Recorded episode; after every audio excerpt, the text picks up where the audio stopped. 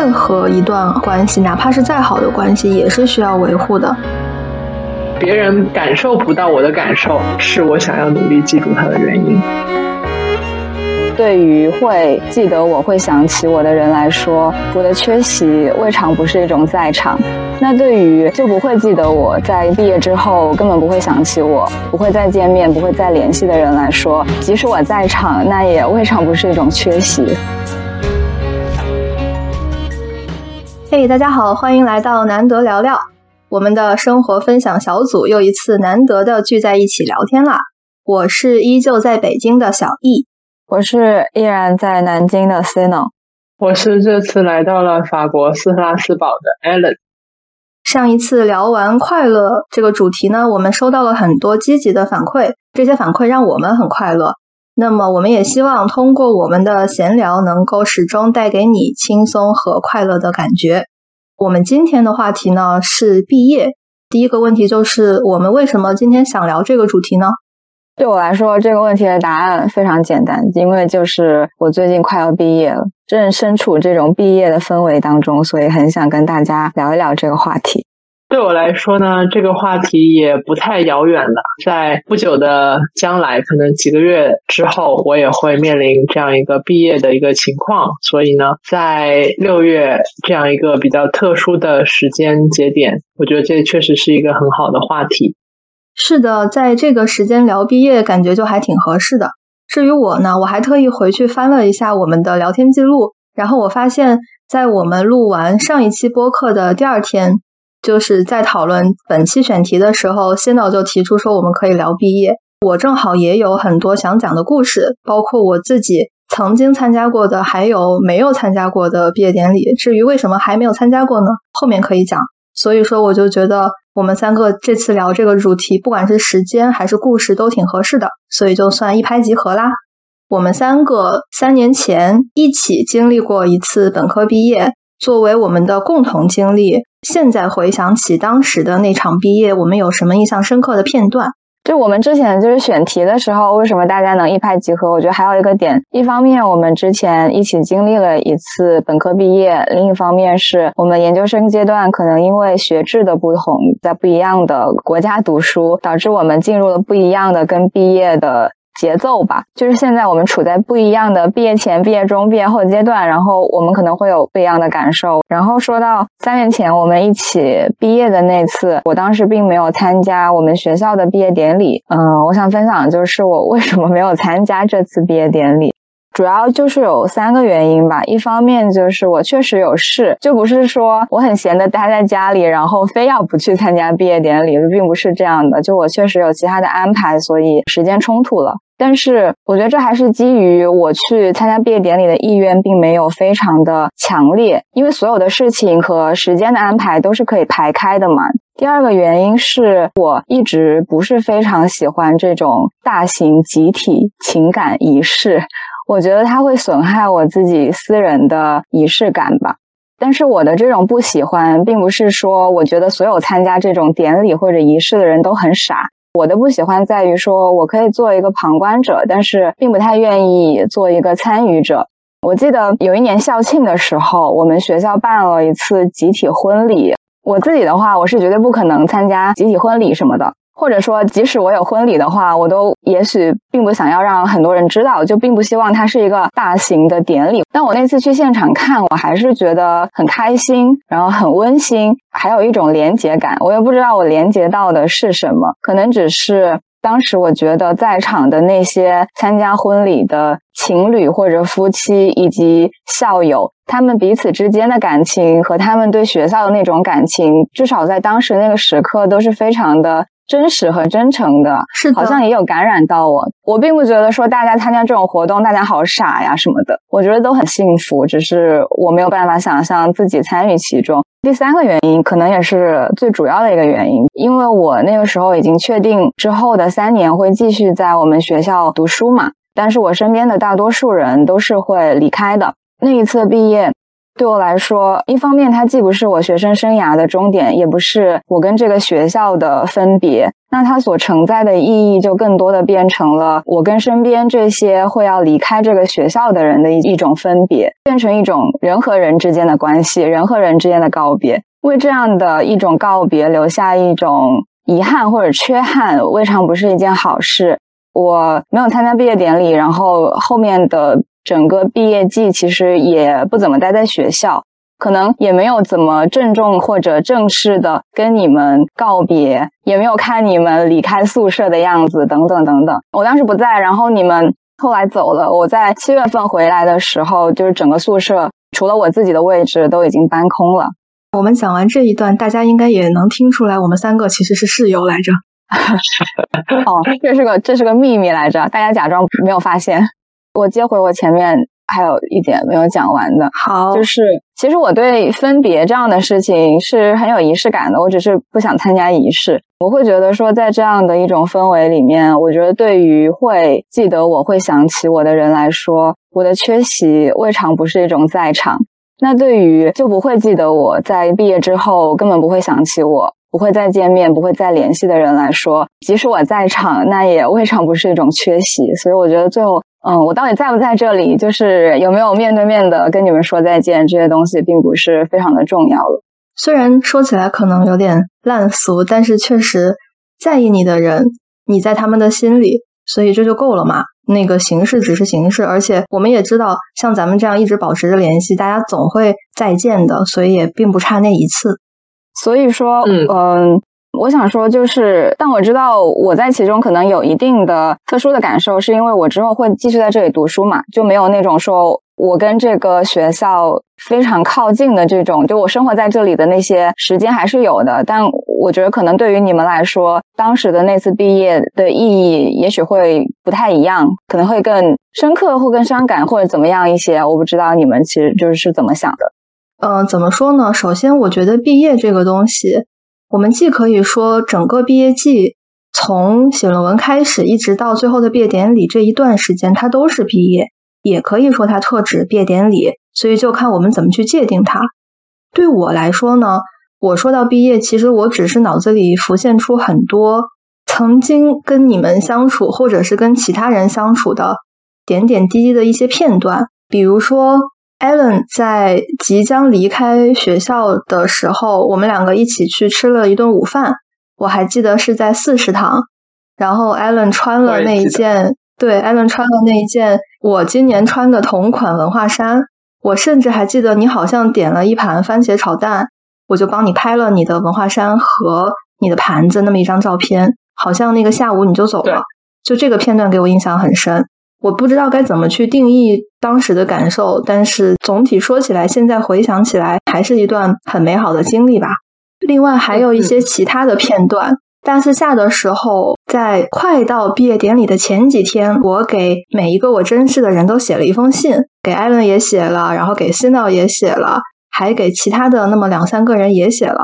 我甚至现在还可以回想起给你们写的那个信纸的样子。做这件事本身对我来说就是一件很幸福的事情，因为我写完之后把它郑重的放进信封里，我会去想象你们拆开信读它的样子。每次想到这些，都会让我觉得很幸福。这些大概就是我目前暂时能想起来的一些印象深刻的片段。就是我们刚刚在录节目之前，我刚刚把这封信拿出来，就是这封信现在正在我的手边。就是在录之前，我刚好看了一遍。好吧。我想就着刚才啊，小易他提到他自己的一些片段，说很开心的啊，就是这个开心的情绪往下讲。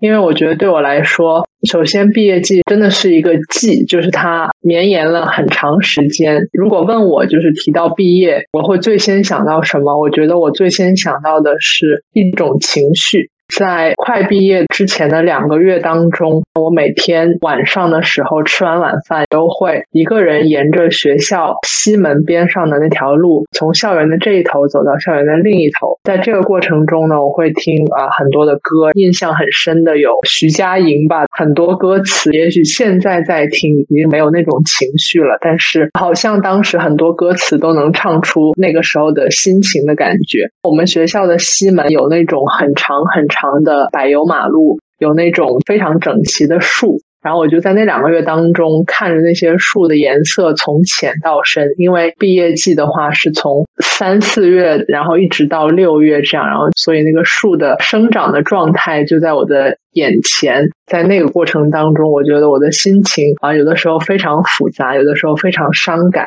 总的来说，这样的一种情绪一直包裹着我。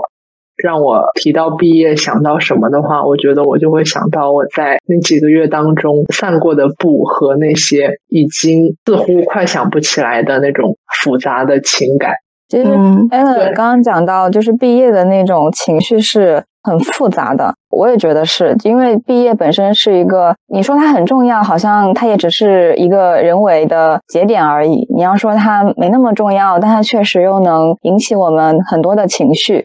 它可以算是一段学生生涯的结束，也可以算是开启了另外一种身份的起点。刚 Allen 是说他会想到一些挺具象，比如说散步啊这样的一些场景，但似乎又很抽象，比如说那种伤感的、难以言明的情绪。我觉得我会首先想到的是一种离别的感觉，就是毕业这个东西会让我首先觉得我要跟嗯什么东西说再见，我要跟什么人或者什么样的一段时光说再见。不知道你们是会想到什么？当我脑子里出现“毕业”这两个字的时候。紧接着就浮现了一张一张我的同学们的脸庞，跟随着这个脸庞，我就想起了我跟他们之间发生的一段一段故事。我为什么想到的都是这些很具象的东西？是因为我已经经历过两场毕业了，在接下来的一段时间内，我应该不会再经历新的毕业，所以对我来说，它已经成为了一个过去式。我再回去看它的时候，就都是带着那种回忆的美好的泡泡。所以他们对我来说都是很美好的，或者说我现在能想起来的都是最好的那部分。其实可能以前不管是跟本科还是跟中学的同学，有的时候你们关系其实没有那么好，但是正因为毕业了，你们变成了一种曾经同过窗的关系，那么你就会觉得说，哎，我曾经跟他的那些矛盾也不算什么了，毕竟是同学，所以还是比其他的人要更亲近一些。浮现在你脑海中的那张脸是什么时候的脸？比如说我的脸是什么时候的脸？好像大部分就是咱们毕业典礼前后的那个状态。比如说熟悉的你那个马里奥的衣服，对吧？嗯嗯。还有你们两个的最萌身高差。嗯。但是其实我们在毕业之后也是见过的，但是在你的心目中相关的那段回忆里面，那张脸好像定格在那个时候了。因为说实话，我经历过的最近的毕业典礼，也就是那一场了嘛。所以说，一说到毕业，我满脑子都是当时大家的那个状态和脸庞。懂了。那艾伦呢？你会想到什么？我觉得可能更多的是一种不舍得的情绪吧。就是我知道我自己肯定会离开这里，但是我觉得我还是会不舍得这里的，比如说一些曾经发生的事情啊，或者曾经谈过的恋爱啊。或者我曾经在这里生活的一些印记，我可能会把它理解为学校放我离开了，然后我就离开了，不是说我真的呃主动的想要离开的那种感觉。其实我今天也刚好在想这个问题，怎么去描述我的这种情绪，其实跟 Allen 讲的那种类似了。我想找到一个更准确的词去形容。其实 Allen 刚刚也有讲，就是你说不舍，好像我真的想继续留在这里一样。但其实不是的。如果你让我，比如说延毕一年或者多读一年，你让我多在这里再留一年，我会觉得啊，不要算了吧，打咩这种感觉，我会我会拒绝，我其实是不想要的。对我来说，可能更像是留恋，就是我知道我是要走的，但是我在走之前陷入了一种希望这段时间走得慢一点点那种感觉。嗯，我希望他能够多给我留下一些记忆、一些感受、一些体会，然后能够更深刻一些。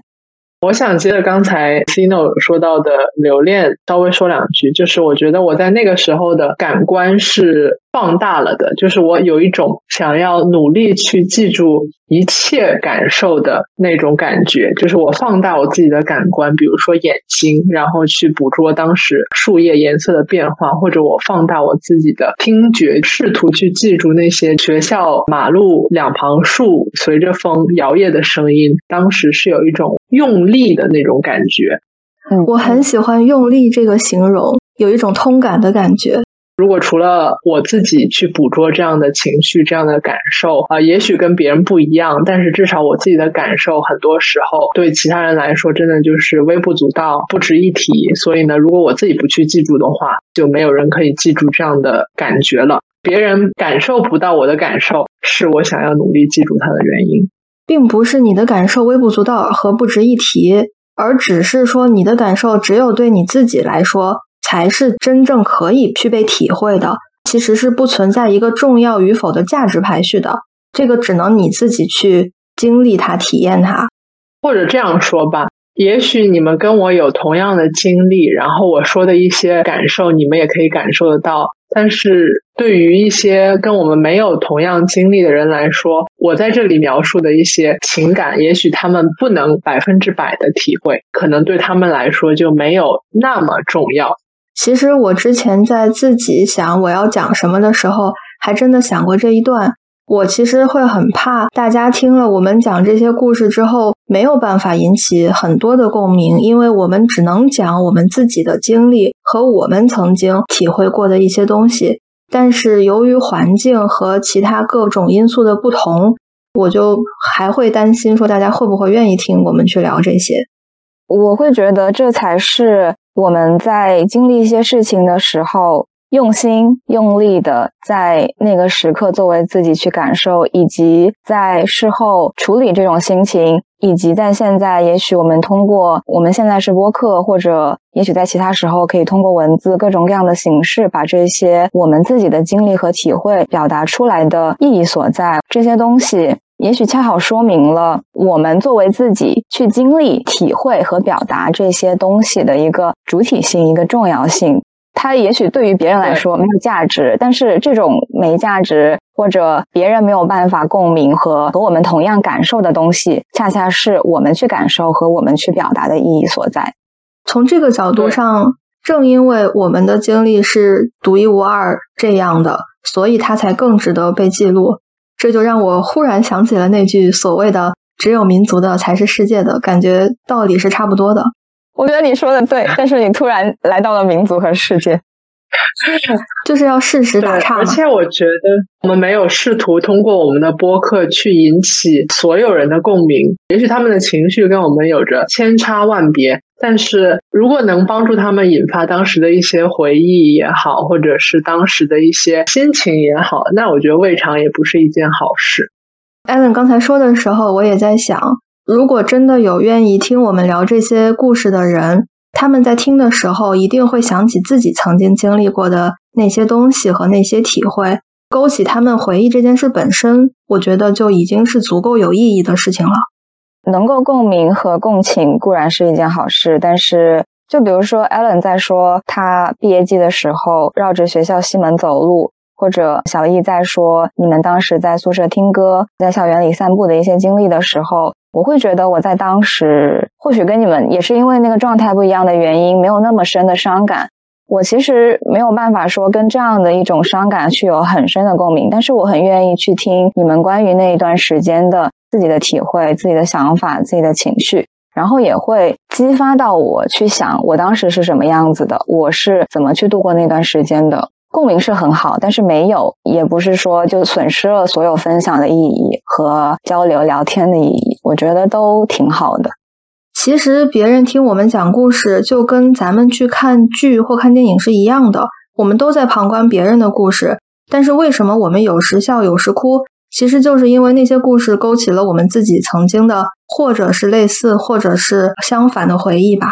或者是说，我们对那个故事有自己的。理解和阐释，嗯嗯，对。说到毕业季的音乐的话，你们都会想到什么呢？我感觉好像从初中一直到现在，大家最喜欢用的 BGM 就是《青春纪念册》。我确实在想，有没有一些跟《青春纪念册》这类歌曲不一样的，代表毕业的，或者说可以写出我们那些心情的一些歌呢？我刚才不是说当时在听徐佳莹吗？我当时听的最可能最多的一首歌就是《记得带走》。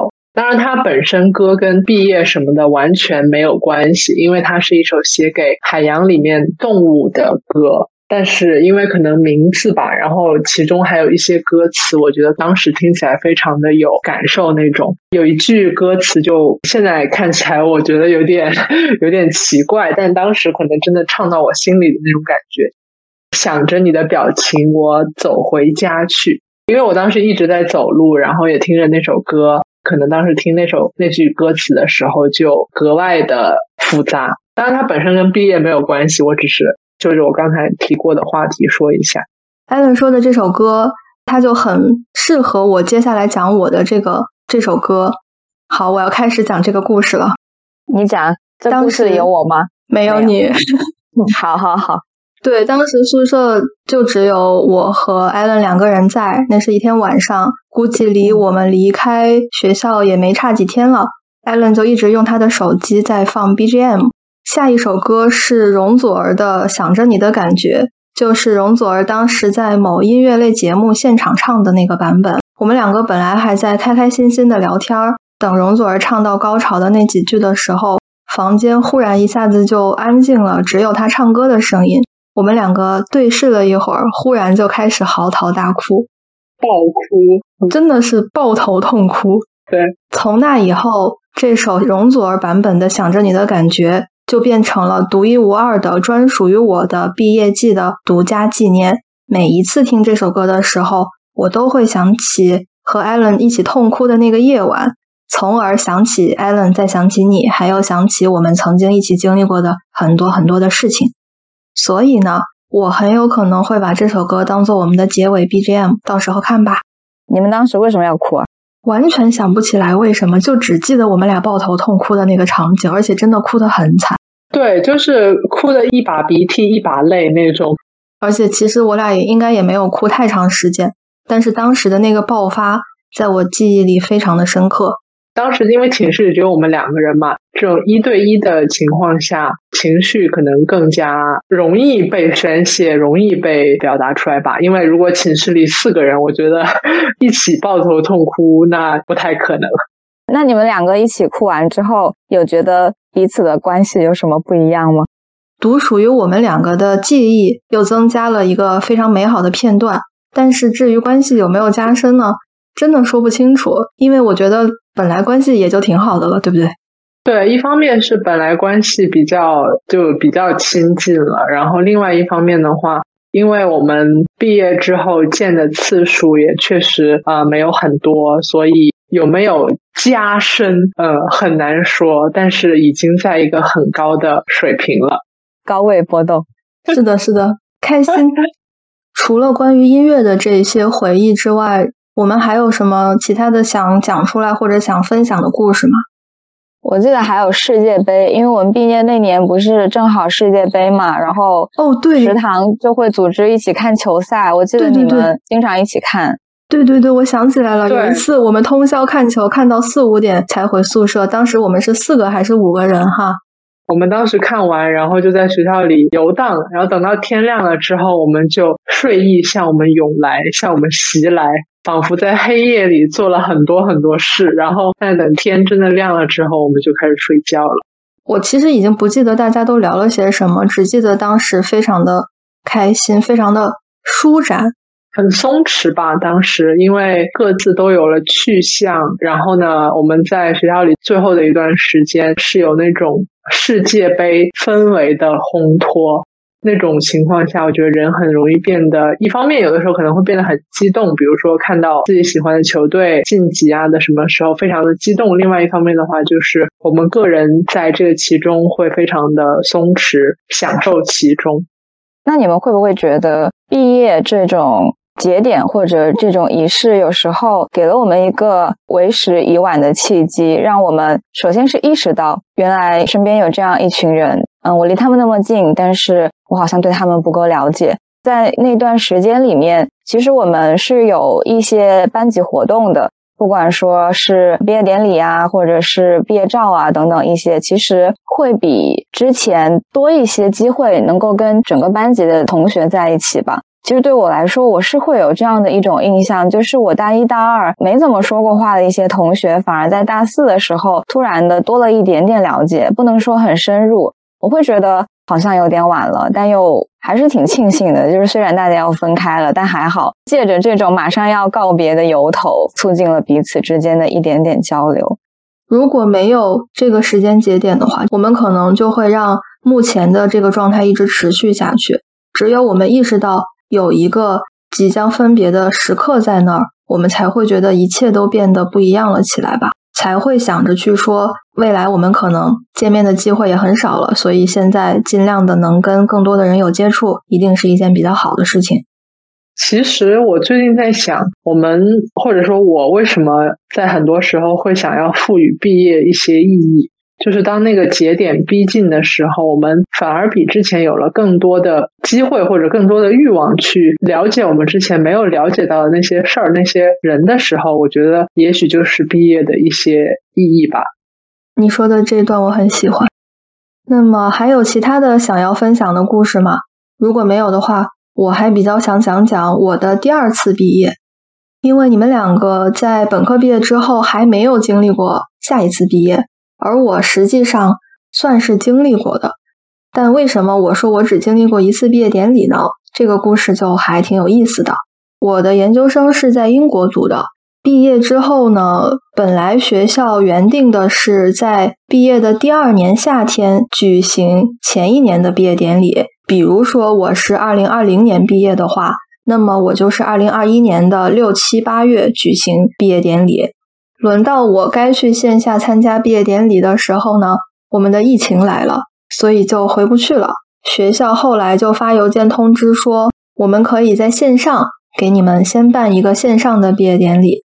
所以我当时就非常非常的期待这件事儿，因为他们选定的办线上毕业典礼的日期是我的生日，并且在那一天也是我入职转正的当天。所以当时对于我来说，简直是一个三喜临门的日子。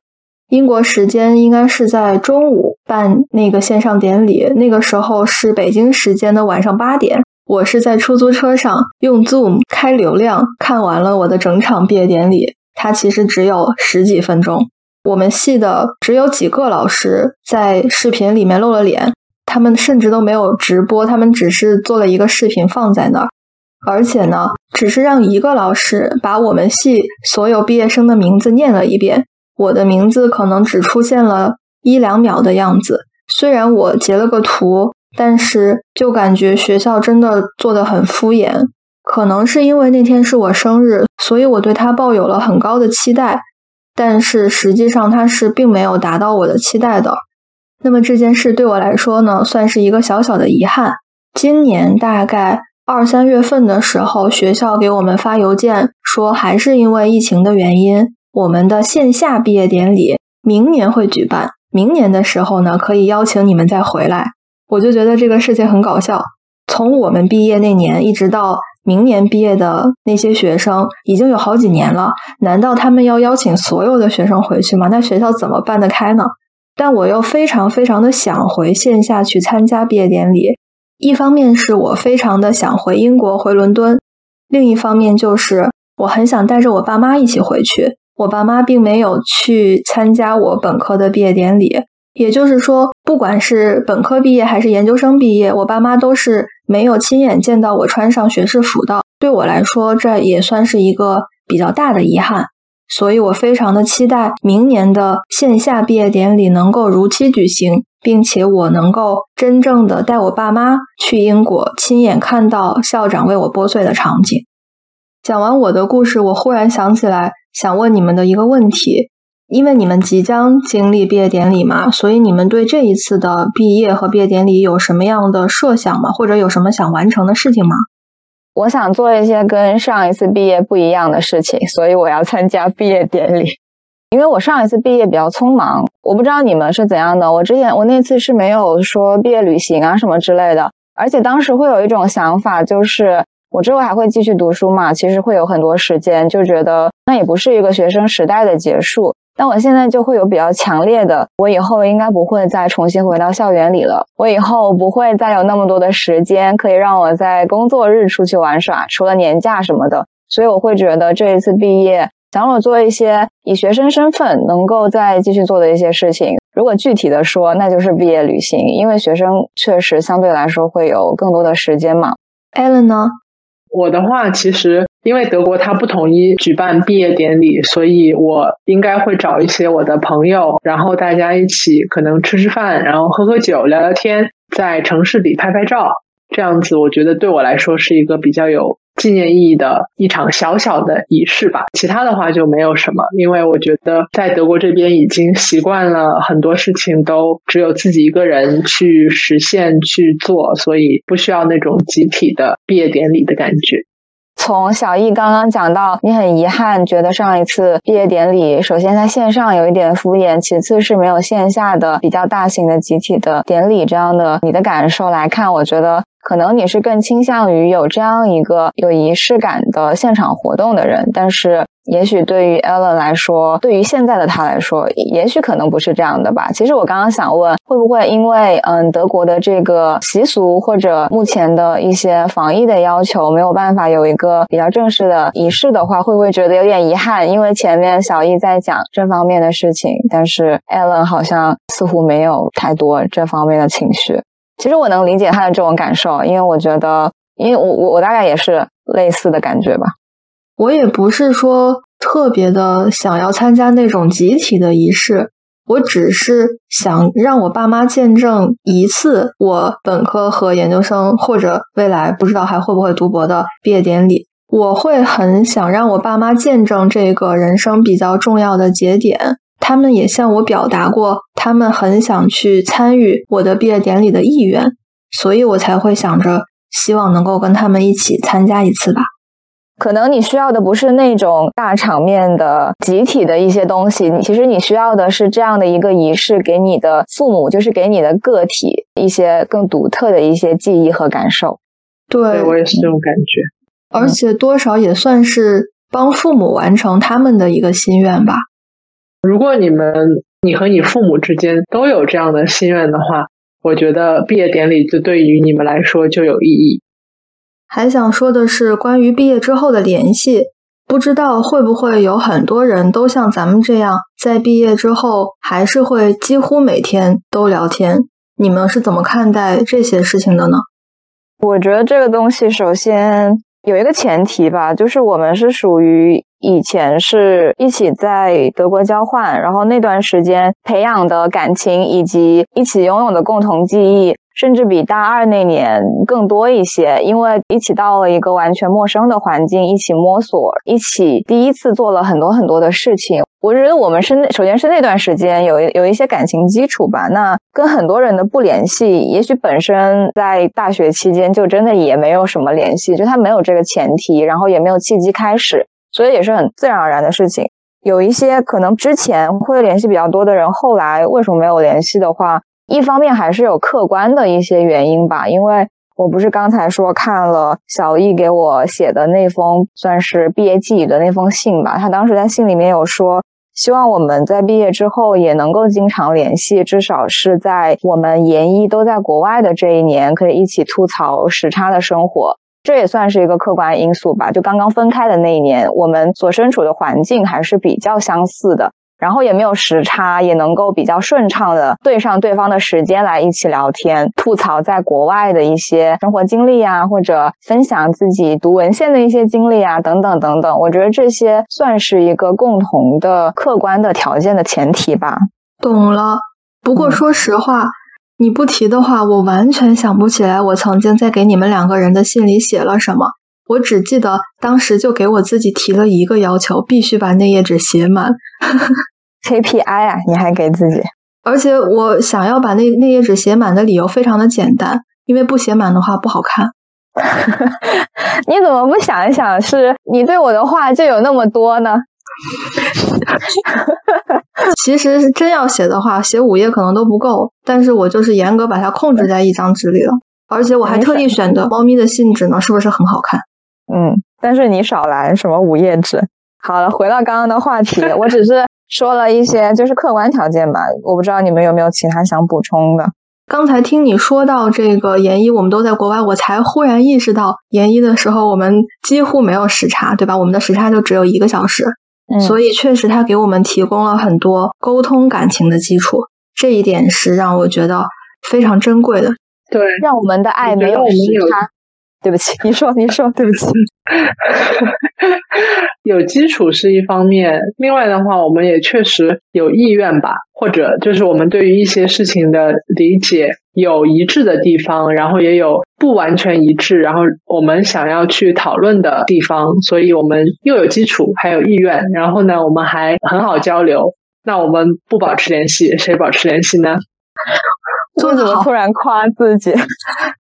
说的好。然后我忽然想起来，因为一些客观的原因嘛，西脑就并没有当时来伦敦找我玩儿，但是艾伦过来了。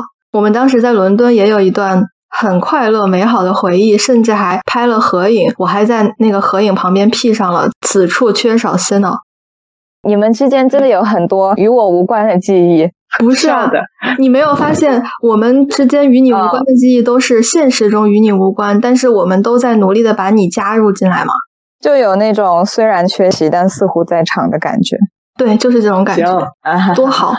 其实关于这点，我还想说，就是我不知道，就是我的朋友，包括你们是怎么看待或者怎么感受我对于维系朋友关系的一些行为或者一些方式。我其实是一个还比较就是随缘的人，我觉得不管能不能成为很长时期的朋友，它其实都是一个很。命运或者很讲究缘分的事情，但是我现在会慢慢的觉得说我是这样的，但有很多我的朋友未必是这样觉得的。如果每一个人都这样觉得，那可能就渐行渐远，会变成一种非常自然的一个终点或者一种一种结尾。比如说，在我们的聊天当中，我会觉得，比如说小易会经常分享一些他觉得好笑的东西，或者跟我们的共同回忆有关的一些内容，然后我们会针对这些话题或者这些梗去产生短暂的交流，或者关于过去、现在和未来的聊天。是的，把我们的这种关系从。也许只存在于回忆当中的，推到了现在，甚至推到了以后。包括小易提议我们一起做这个播客，就觉得在未来的很长一段时间，我们都会保持一种比较密切的交流关系。其实我还是很感激，或者说很欣慰，我身边有一些跟我自己对于缘分这种东西理解并不是非常一样的人。反而是他们对于朋友关系的一种推动和维护，让我身边能够一直有朋友的存在。就是如果每个人都这么顺其自然，大家会慢慢的变得没有联系，可能是不可避免的吧。我觉得虽然要随缘，但是呢，任何一段关系，哪怕是再好的关系，也是需要维护的。我可能只是习惯性的去做了那些维护的事情吧，没有忽然自夸，忽然自夸。只是习惯性的往群里发一些笑话，对，只是习惯性的看到猫咪会发给你们。嗯，我还有一个一个点想说，我觉得因为群的存在，一对一的聊天有时候不那么好开启，会觉得我给他发的一些东西，万一他觉得不好笑，却要尬笑怎么办？正是因为有了超过两个人的朋友的这种小群，或者也许更多的那种社群啊什么的，让我们的交流变得更自然，然后更有氛围感了。德国那段经历还是蛮特别的嘛，真的让我们好像产生了一些别的联系吧，就让我们之间的连结变得不一样了起来。也许当时没觉得，但回头看的时候会发现是这样的。刚才先导说的那一段关于维系朋友关系的表述，不管是我们做播客还是其他的方式维持联系，让我想到我在高中的三年都一直跟我的一个初中同班同学。保持着交换日记的关系。当时是我去了文科班，他去了理科班，但是我们两个当时关系又很好。我就说：“哎，咱们俩要不买一本那种小本子，就是一个人一次写一页。”没想到我们居然就这样坚持了三年，正好写满了一本。现在这个本子估计正躺在我家不知道的哪个角落里，因为我也很久没有把它翻出来了。但是因为我知道它一直在那儿，所以我会觉得很踏实，因为它见证了我们两个三年来的心路历程和其他各方面的成长吧。这种独一无二的回忆，我觉得是非常珍贵，我也非常喜欢的。我们现在做这档播客呢，可能未来我们听起来虽然不一定觉得现在做的很好，但是它依旧是。那一份独属于我们的二零二一年的独特的记忆。嗯，我想说的是，你跟你初中的朋友交换日记这件事情，在你以后的人生当中，我觉得大概率你不会再做，所以你对这件事情有比较好的想象或者怀念，它带给你了非常珍贵的体验。那我觉得做播客其实也是。就是如果我们现在不做这件事情，也许以后我们也不会做这件事情了。所以我觉得我们要努力的做下去。我想补充的点是，我跟这个同学，我们两个到现在也一直维持着很好的关系。所以我觉得，第一，跟你一起做过这件事情的人，你们两个一定会维持一段很好的关系，哪怕你们这段关系的时间并不是很长，但它一定是。非常棒的一种相处的体验。其次就是，我还是会希望这样的关系能够长久一点。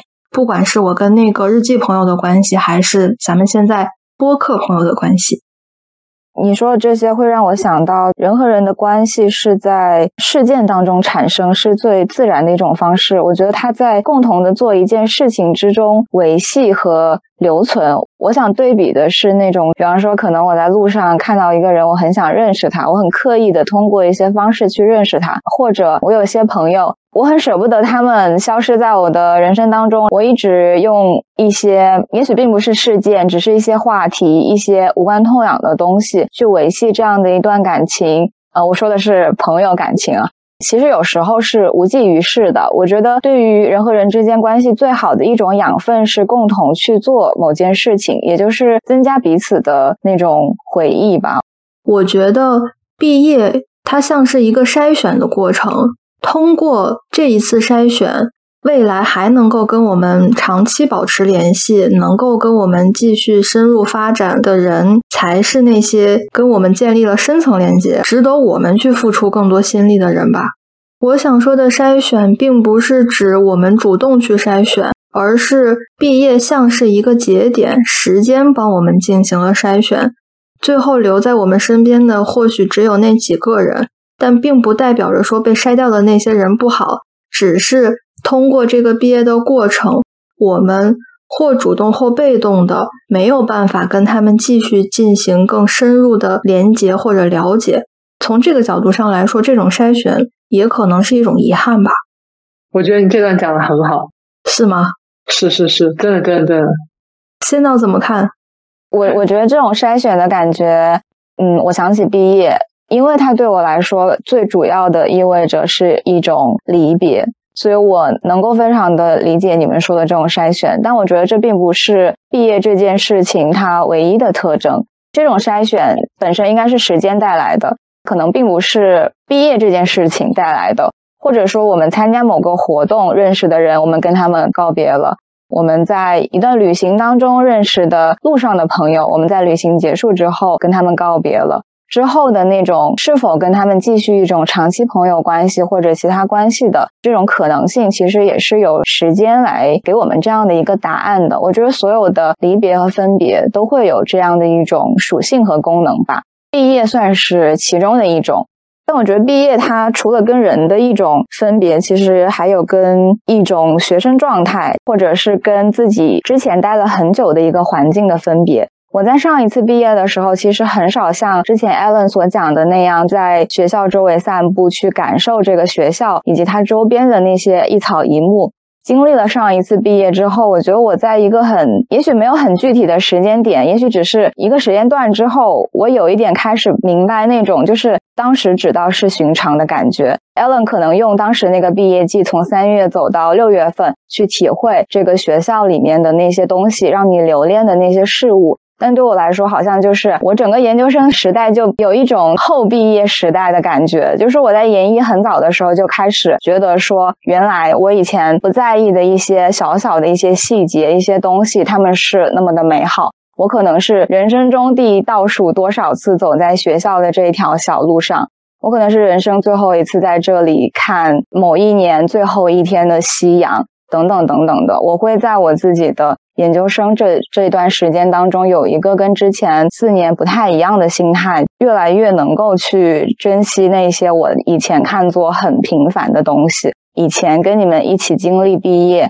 包括跟你们一起经历本科生活的时候，没有做得很好的地方，但是我在经历那一次毕业之后，变得跟之前有一些不一样了。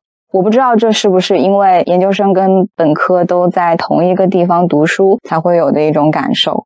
作为一个为数不多的算是留在原地的人，也不能说纯粹的留在原地没有任何改变啊。但是当时算是以一种留在原地的姿态送走了身边基本上大多数熟悉的朋友和同学，那种感觉其实是有一点点不安的。那种不安跟进入到一个全然陌生的环境的忐忑还不是非常一样。就是那一次毕毕业之后给我的一些一些感受，就是我重新再在下一个新的学期走进一个没有你们的宿舍和没有你们的校园以及没有你们的院楼的那种感觉，其实是会让我在心里有一种跟之前很不一样的感觉。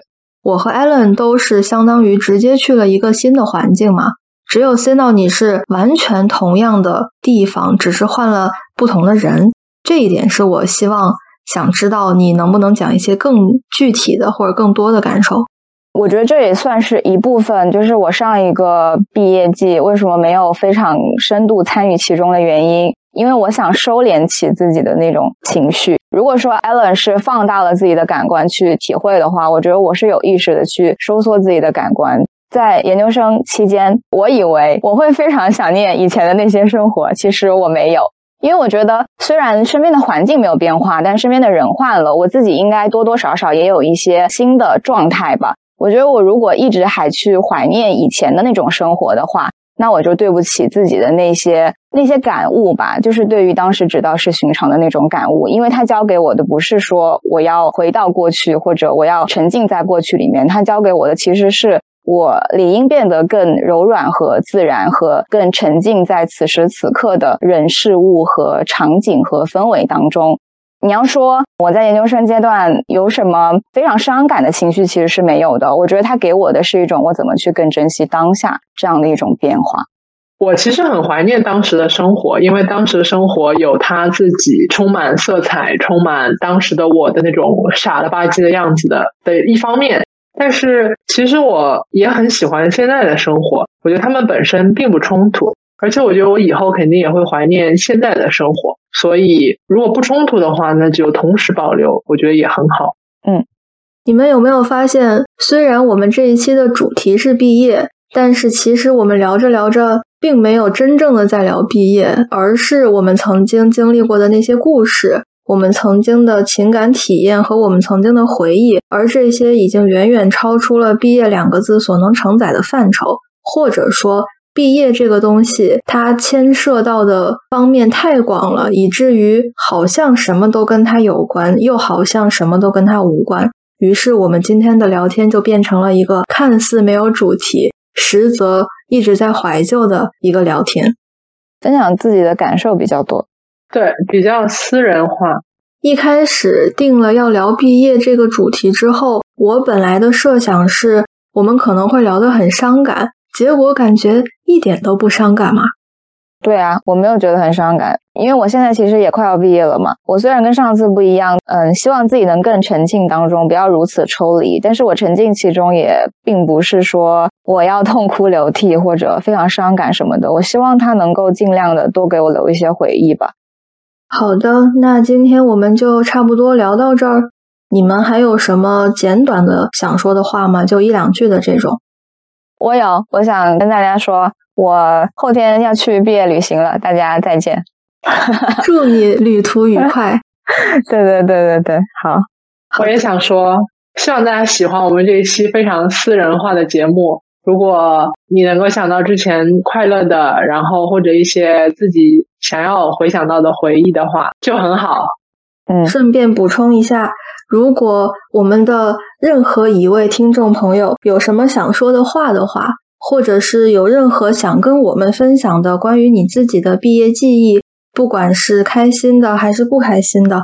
都欢迎你给我们在小宇宙的评论区或者喜马拉雅的评论区留个言，每一条评论我们三个人都会非常认真的去读，至少有一个人会非常非常认真的给你回复，一定要多多来跟我们交流，多多来找我们玩，对，多来找我们玩。那今天我们就难得的聊到这儿了，并且期待着下一次难得的相聚，提前祝所有要毕业的同学们毕业快乐。大家毕业快乐！有没有人祝我毕业快乐？祝你毕业快乐，毕业旅行快乐，快乐！谢谢大家，谢谢大家。那就拜拜，拜拜，拜拜。想着你的感觉，犹如雨的缠绵，淋湿我的岁月，而我却依然不知不觉。想着你的感觉，